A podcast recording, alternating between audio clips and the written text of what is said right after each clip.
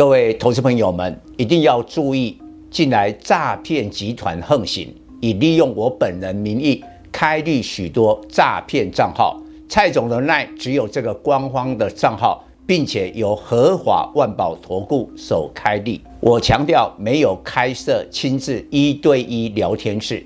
没有技术班教学，没有互委托下单，没有港股、美股及任何衍生性金融商品交易。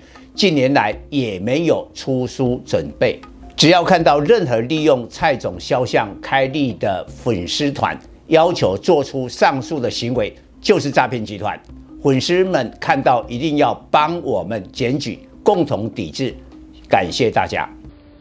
各位粉丝朋友，大家好，我是陈章，现在是礼拜三盘后的分析。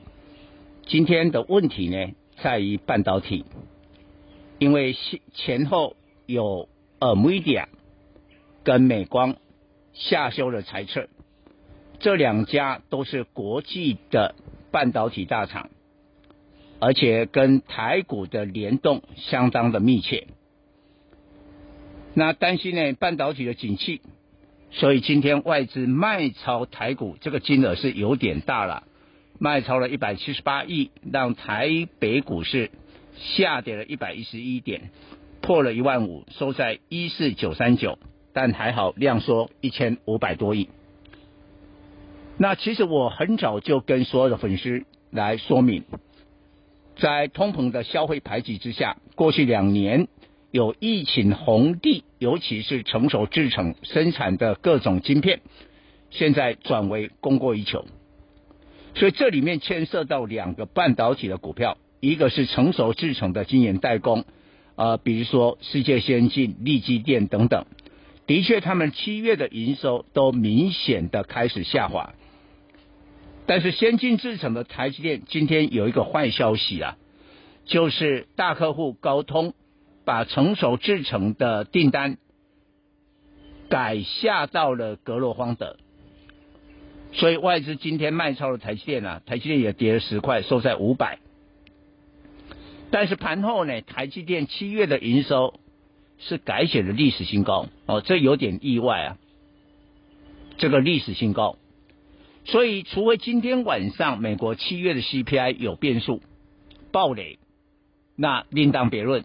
假如没有变数的话，我认为明天台积电应该会回稳的。那这个台北股市就有反弹的契机。但是回来讲，除了成熟制程的晶圆代工以外，还有一个区块，其实蔡总很早，我们甚至是半年多以前，在今年年初的时候呢，就提醒大家，这些 IC 设计的话呢，暂时不要碰。已经过了大半年，你去看这些 IC 设计，从最高点下来，大概都已经腰斩。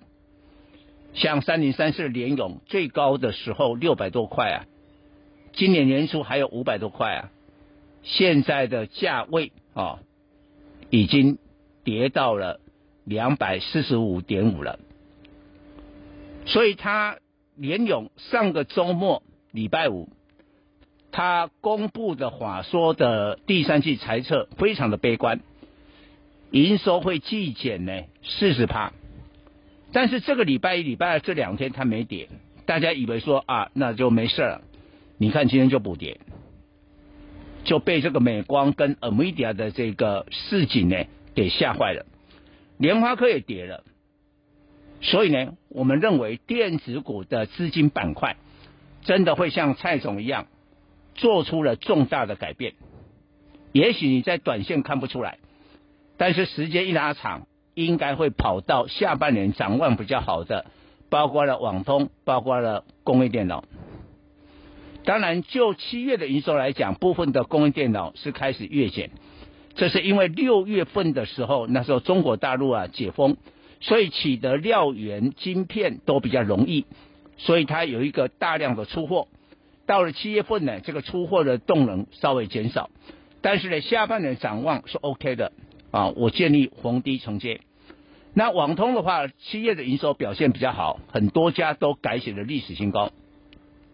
但是也提醒你，短线涨多了哦，网通呢，你不适合去追价。啊，用一个逢低承接的情况比较 OK。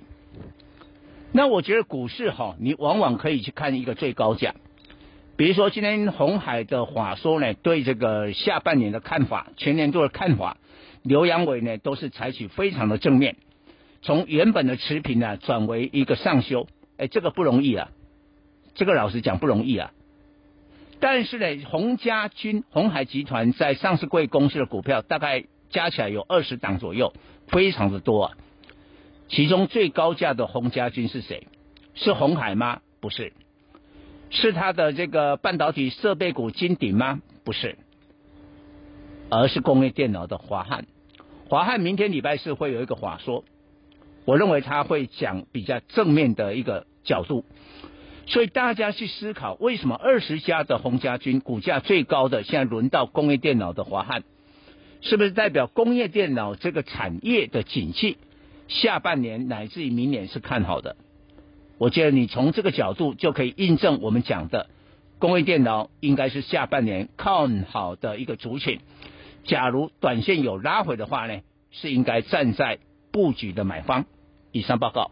本公司与所推荐分析之个别有价证券无不当之财务利益关系。本节目资料仅供参考，投资人应独立判断、审慎评估并自负投资风险。